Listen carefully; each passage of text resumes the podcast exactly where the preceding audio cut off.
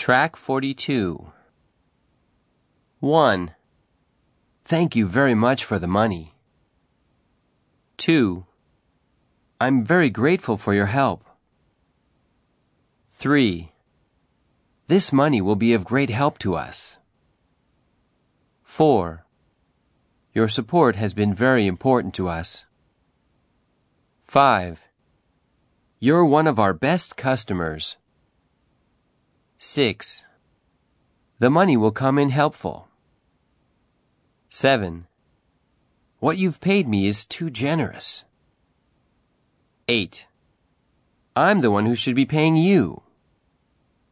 9. I don't know how I can accept this. 10.